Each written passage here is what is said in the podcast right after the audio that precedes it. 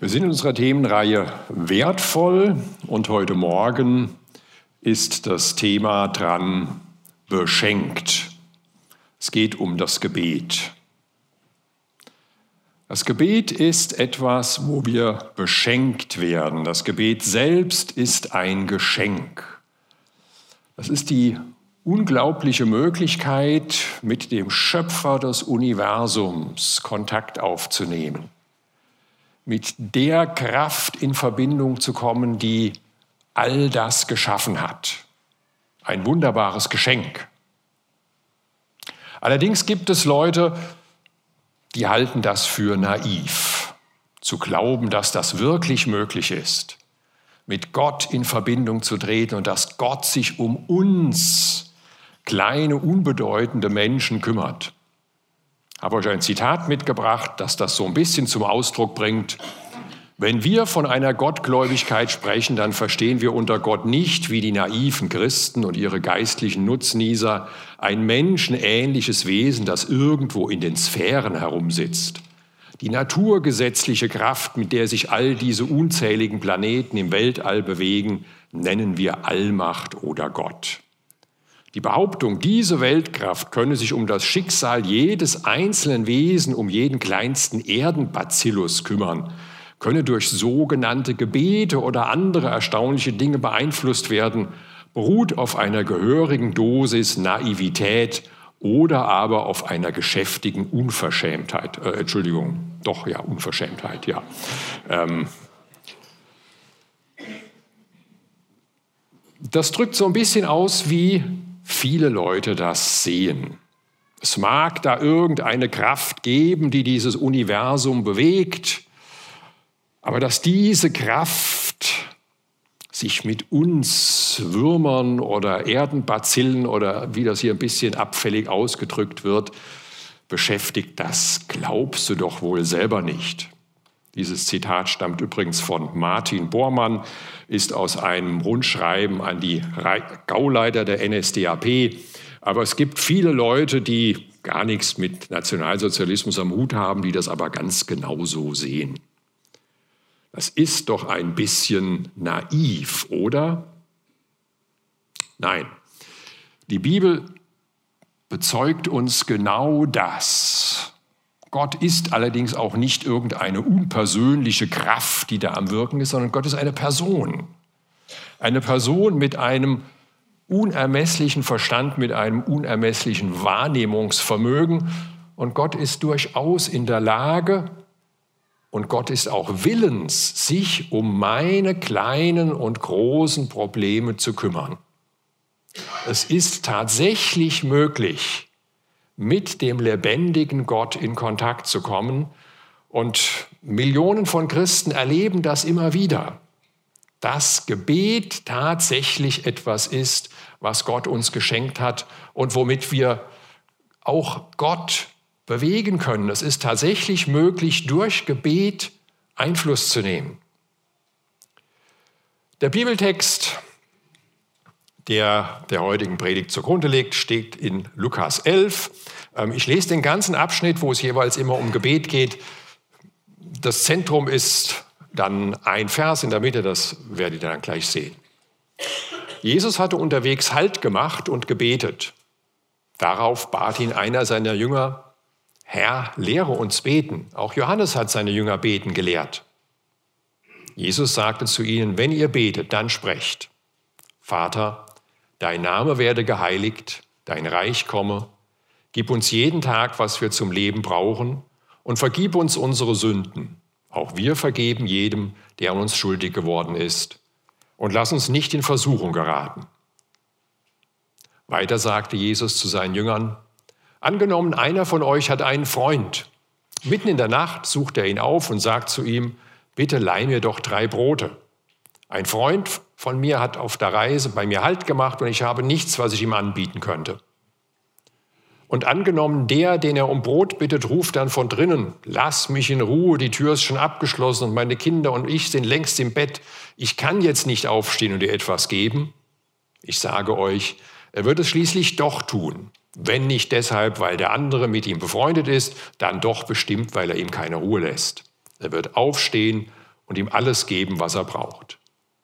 Darum sage ich euch, bittet und es wird euch gegeben, sucht und ihr werdet finden, klopft an und es wird euch geöffnet. Denn jeder, der bittet, empfängt, und wer sucht, findet, und wer anklopft, dem wird geöffnet. Ist unter euch ein Vater, der seinem Kind eine Schlange geben würde, wenn es ihn um einen Fisch bittet? Oder einen Skorpion, wenn es ihn um ein Ei bittet? Wenn also ihr, die ihr doch böse seid, das nötige Verständnis habt, um euren Kindern gute Dinge zu geben, wie viel mehr wird dann der Vater im Himmel denen den Heiligen Geist geben, die ihn darum bitten? Der Abschnitt lässt sich in verschiedene Unterabschnitte untergliedern.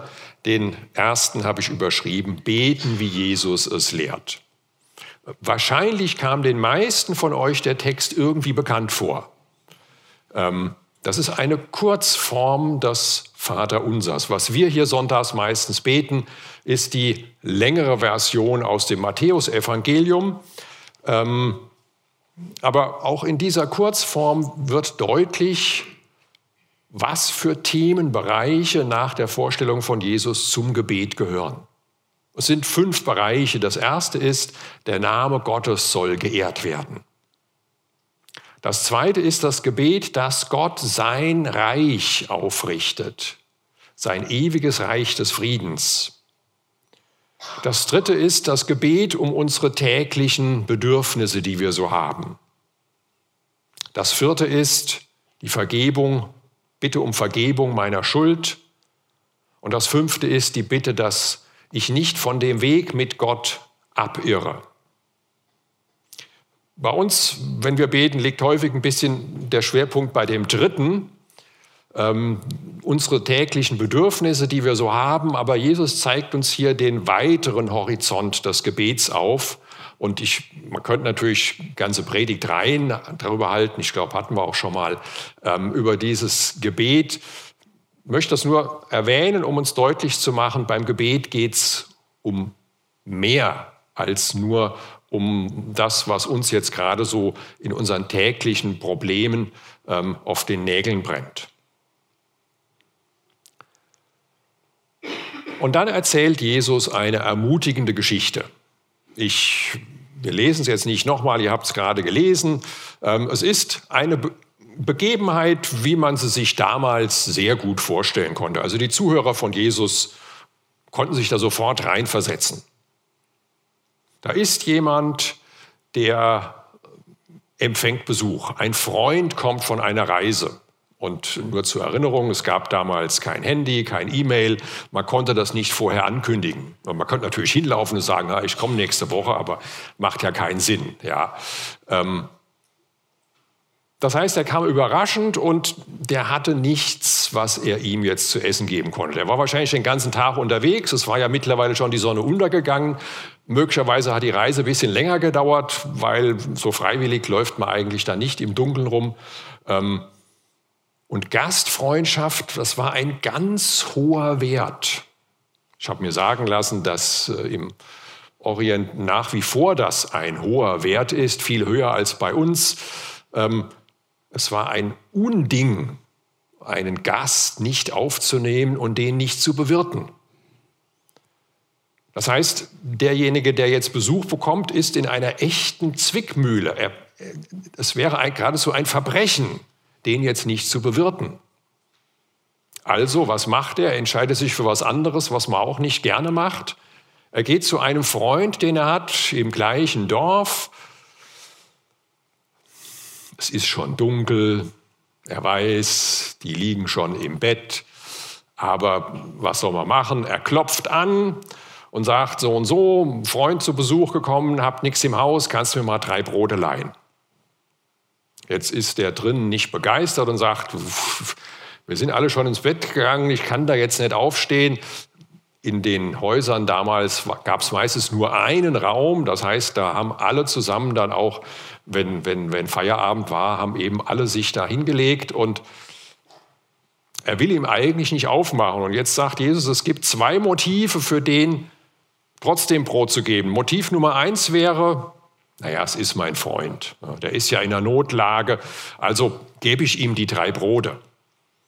Aber Jesus sagt, selbst wenn das Motiv nicht stark genug ist, der wird ihm trotzdem die drei Brote geben. Warum? Der gibt keine Ruhe. Der nervt. Und wenn ihm klar ist, das hilft eh nichts, der lässt mir keine Ruhe, dann kann ich auch gleich aufstehen und ihm die drei Brote geben. Geschichte, die damals jeder sehr gut nachvollziehen konnte. Warum erzählt Jesus das? Er will damit auf eine Verheißung aufmerksam machen. Eine großartige Verheißung. Jesus sagt, darum sage ich euch, bittet und es wird euch gegeben, sucht und ihr werdet finden, klopft an und es wird euch geöffnet. Denn jeder, der bittet, empfängt und wer sucht, findet und wer anklopft, dem wird geöffnet. So wie in diesem Beispiel der Bittsteller, der das Brot haben wollte, schließlich bekam, was er wollte, und zwar bekam, weil er wirklich gebeten hat und hartnäckig war, ähm, so wird Gott uns auch geben, wenn wir ihn darum bitten. Nun stellt sich die Frage, wie ist das denn jetzt eigentlich zu verstehen? Und äh, bei einer Predigtvorbereitung, wie man das heute so macht, dann guckt man so ein bisschen im Internet, was hat der und jener dazu geschrieben. Dann äh, bin ich auf was gestoßen, da beschreibt eine Person, als ich diesen Bibelvers gelesen habe, wow, ich habe gedacht, ich traue meinen Augen nicht. Das ist ja, als wenn die Glücksfee zu mir kommt und sagt, du hast einen Wunsch frei. Ach was, einen Wunsch frei. Auch nicht drei Wünsche frei ist ja im Prinzip unbegrenzt. Ist das so gemeint? Ist das äh, so ein Glücksfee-Vers, dass wenn ich mir sage, boah, so ein schicker Sportwagen wäre was Schönes, ich bete dafür, und am nächsten Morgen steht mein roter Ferrari oder was auch immer vor der Tür. Äh, ich glaube, es ist jedem klar, nee, so ist es wohl nicht gemeint. Ähm, so geht's wohl nicht. Gott kann auch schon rein technisch gar nicht alle Gebete erhören. Also wenn einer betet, es soll doch mal endlich regnen, damit äh, der Boden wieder richtig feucht wird. Und jemand anders betet, ich möchte aber gerne heute Sonnenschein haben, wir wollen einen Ausflug machen, kann Gott nicht beide Gebete gleichzeitig erhören. Oder wenn Bayern gegen Dortmund spielt und die Bayern-Fans beten, dass Bayern gewinnt und Dortmund, dass Dortmund gewinnt, äh, selbst wenn Gott wollte, könnte er das nicht. Und häufig oder zumindest nicht selten wäre es auch gar nicht gut, wenn Gott alle Gebete erhört. Es gibt immer wieder mal so Filme, wo auch Gott dann auftritt. Meistens hält sich meine Begeisterung dafür die, diese Filme in Grenzen, aber ähm, bei einem Film ist eine ganz, ganz intelligente Szene dabei. Und zwar, da beschwert sich jemand, dass Gott das nicht richtig macht, so, so wie er die Welt regiert. Und dann sagt Gott, okay, für, für eine bestimmte Zeit bist du für den Bezirk hier, übernimmst du mal meinen Job. Ja. Ähm, und dann kommen Gebete über Gebete und Gebete an und das, das nervt ihn, weil es sind Tausende und Abertausende und die Gebete kommen dann, wie es heute so ist, per E-Mail rein. Ja, und dann äh, ist er irgendwann genervt und geht dann auf den, auf den Button ähm, alle auswählen und alle mit Ja beantworten. Zack, mit einem Schlag alle Gebete los. Und es bricht in seinem Distrikt das totale Chaos aus. Ja. Es bricht das totale Chaos aus, weil wenn alle Leute das kriegen, was sie haben wollen, nur für sie beten, das gibt also Mord und Totschlag. Ähm, fand ich einen ganz intelligenten Gedanken. Äh, Gott hat gute Gründe, warum er manche Gebete von uns nicht erhört. Und es ist weit jenseits unseres Horizonts, das im Einzelnen wirklich zu sehen. Die Frage ist jetzt, gut, was, was, was bedeutet das denn jetzt? Ähm, welche Schlussfolgerung soll ich daraus ziehen? Ähm, soll ich jetzt sagen, naja gut, ich, Gott weiß doch eh am besten, wie es läuft, also kann ich mir das mit dem Beten auch schenken. Er weiß es ja, also lasse ich das einfach. Das ist natürlich nur gerade auch nicht das, was Jesus sagen wollte. Jesus hat ja geradezu dazu ermutigen wollen, dass wir beten. Warum sollen wir denn beten? Gott weiß doch alles, das, das stimmt schon. Und in der Parallelstelle in Matthäus betont Jesus das auch ausdrücklich. Gott weiß schon, bevor ihr betet. Gebet ist zunächst mal Gemeinschaft mit Gott. Im Gebet kann ich tatsächlich mit meinem Schöpfer in Verbindung kommen. Das ist etwas Großartiges und ist schon ein Wert in sich. Aber im Gebet bringe ich auch meine Wünsche und meine Nöte zum Ausdruck. Ähm, Gott weiß zwar, was ich brauche, Gott weiß auch meine Wünsche, aber mir selbst ist es oft nicht so ganz klar. Ich weiß nicht, ihr kennt das bestimmt auch von, wenn ihr mit anderen Leuten euch unterhaltet. Ähm, ihr hattet vorher irgendwie nur so ein blödes Gefühl oder irgendwie so einen unbestimmten Wunsch, eine Sehnsucht. Und wenn ihr mit jemandem drüber redet, dann wird euch, dann, dann klärt sich plötzlich, und ah ja, genau, das ist das, das nervt mich eigentlich, das ist mein Problem. Oder genau das fehlt mir, das wünsche ich mir. Das wird oft im Gespräch mir selbst überhaupt erst richtig klar. Also das Gebet hilft mir, meine Wünsche zu erkennen und zu formulieren und natürlich ganz wichtig, im Gebet setze ich auch mein Vertrauen auf Gott. Allein durch die Tatsache, dass ich bete, dass ich mit meinen Anliegen zu Gott komme, drückt bereits aus, dass ich ihm vertraue dass ich damit rechne, dass er etwas tun kann und dass er auch etwas tun will. Und damit komme ich wieder mehr in die Beziehung zu Gott, für die ich als Mensch eigentlich geschaffen bin. Ich bin als Mensch nicht geschaffen als einer, der alles alleine kann und der keinen braucht und der schon irgendwie klarkommt. So sind wir gar nicht geschaffen. Wir brauchen andere und wir brauchen vor allen Dingen Gott. Und je mehr wir uns dessen bewusst sind, je mehr wir in einem Vertrauensverhältnis zu Gott leben, umso näher kommen wir unserer eigentlichen Bestimmung als Menschen. Und schließlich, wenn ich bete, tut Gott Dinge, die er sonst nicht tun würde. Es gibt in der Bibel ganz viele Beispiele davon. Im Alten Testament war der König Hiskia krank. Und der Prophet Jesaja geht zu ihm und sagt ihm sogar im Auftrag Gottes: Diese Krankheit wird dein Tod sein. Was macht Hiskia? Er betet. Er betet zu Gott, dass er ihn doch trotzdem weiterleben lässt. Und was macht Gott? Gott sagt ihm durch Jesaja: Okay, ich höre deine Bitte, du kriegst noch mal 15 Jahre dazu. Ähm, es gibt eine Menge Beispiele. Der Prophet Elia betet, nachdem es drei Jahre nicht geregnet hat, dass es wieder regnet. Und es regnet. Es gibt viele Beispiele von Gebetserhörungen, zum Teil auch eindrucksvollen, dramatischen Gebetserhörungen. Eine Bekannte von mir hatte Krebs, schon ein paar Jahre her. Ähm, am nächsten Tag sollte die OP sein und am Abend vorher haben Leute mit ihr gebetet und hatten den Eindruck, der Krebs ist jetzt weg. Sie ist also am nächsten Tag ins Krankenhaus gegangen und hat gesagt, ich lasse mich nicht operieren, bevor ihr mich noch mal geröntgt habt. Große Begeisterung, klar, aber was will man machen? Man kann niemanden äh, äh, irgendwie operieren gegen seinen Willen. Also röntgt man noch mal, der Krebs ist weg.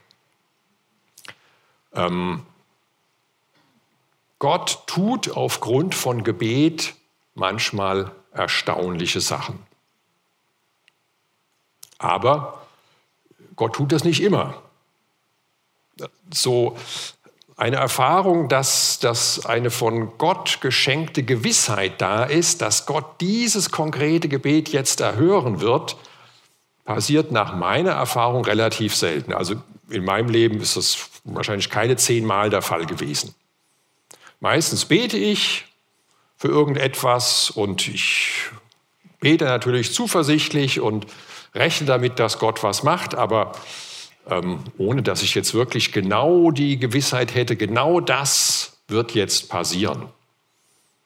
Es gibt vielleicht andere Leute, die das häufiger erleben, aber ähm, es ist nicht immer so. Und wir kennen es auch, dass wir dann vielleicht für etwas konkret gebetet haben und es passiert nicht. Die Bibel kennt das Phänomen von unerhörten, von nicht erhörten Gebeten. Im Alten Testament ähm, sagt Gott zu dem Propheten Jeremia, für die und die Sache brauchst du nicht zu beten, das erhöre ich nicht. Und Paulus hatte ein, ein Problem, wir wissen nicht genau, was es war, ein Pfahl im Fleisch, sagt er, und er betet zu Gott und Gott sagt ihm, nein, das Gebet werde ich nicht erhören, das ist gut für dich, das hilft, dass das bleibt. Nun ist auch das äußerst selten, dass Gott irgendwie auf übernatürliche Weise klar macht, nein, dieses Gebet erhöre ich nicht.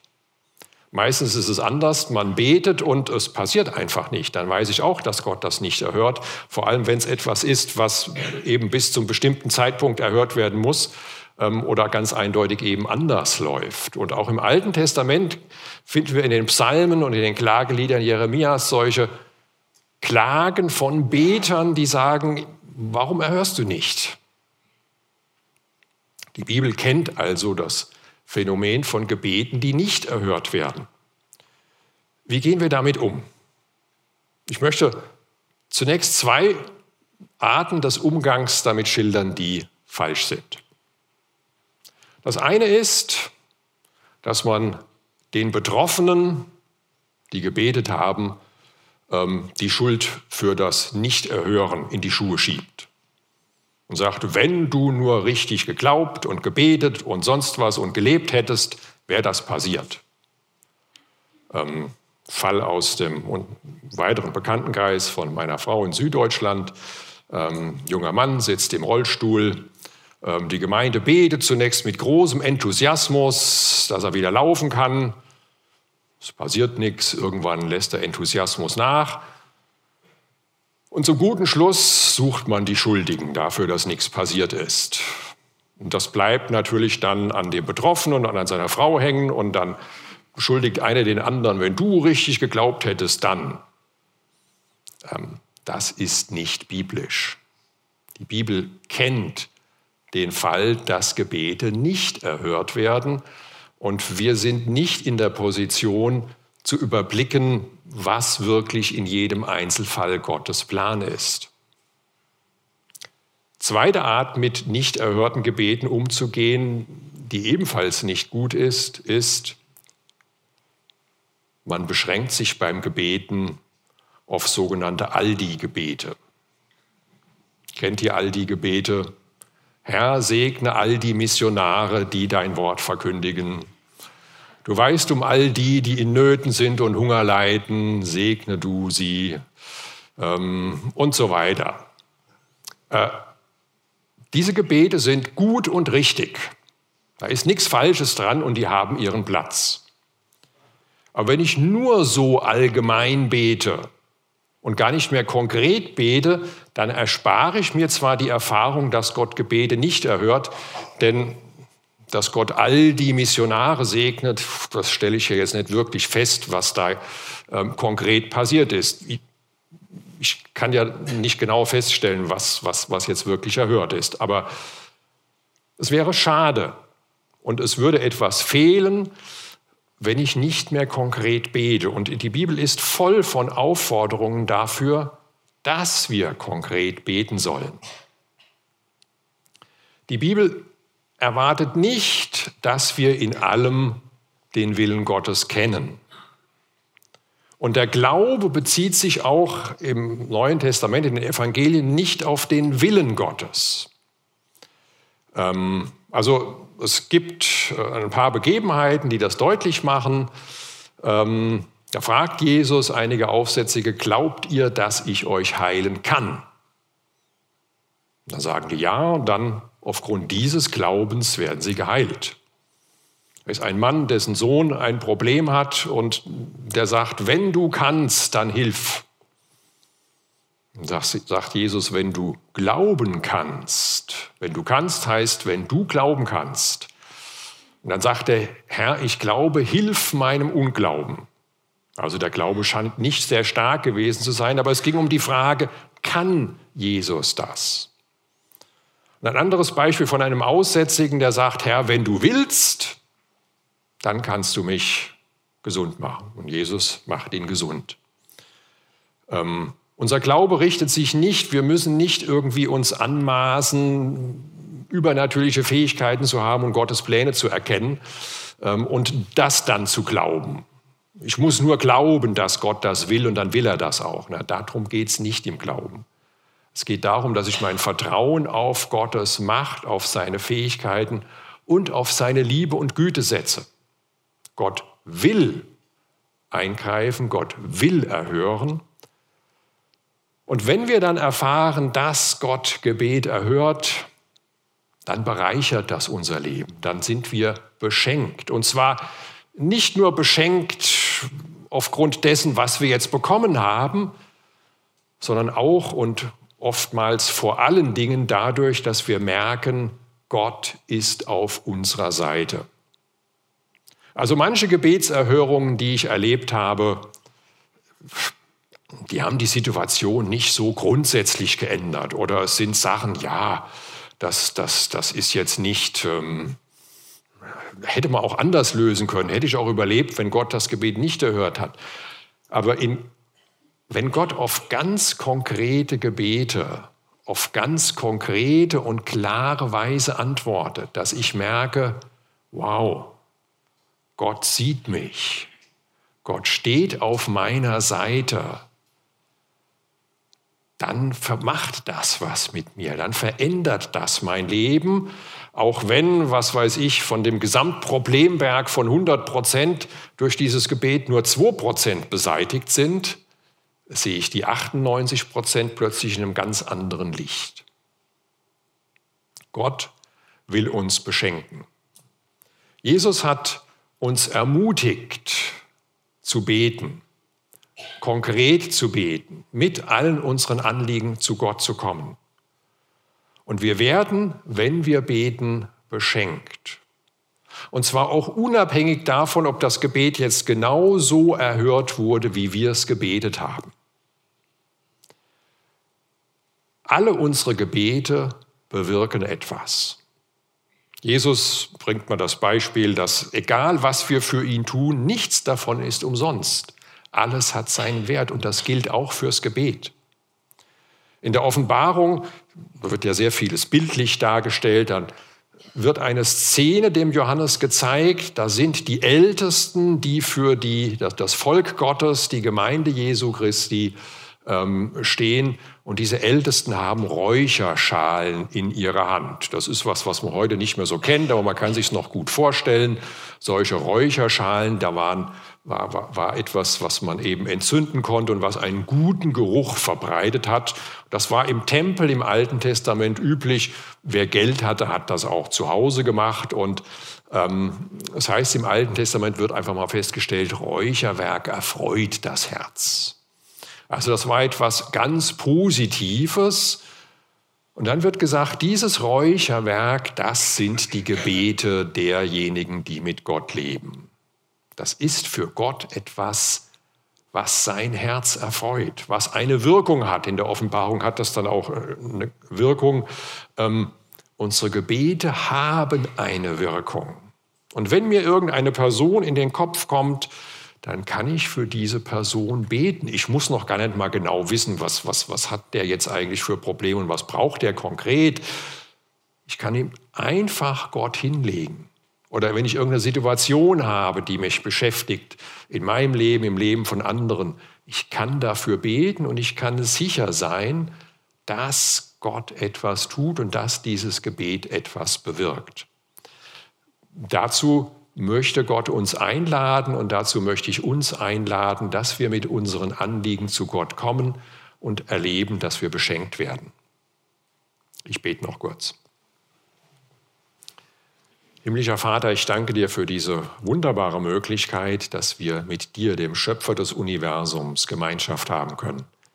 dass du dich dafür interessierst, was wir denken, was wir wollen, was wir von dir erbitten. Und wir möchten uns ermutigen lassen, im Gebet alles zu dir zu bringen, vertrauensvoll zu dir zu kommen, dich um dein Eingreifen zu bitten. Und du hast verheißen, dass das nicht vergeblich ist, dass es etwas bewirkt und dass wir immer wieder auch feststellen können, dass du tatsächlich antwortest.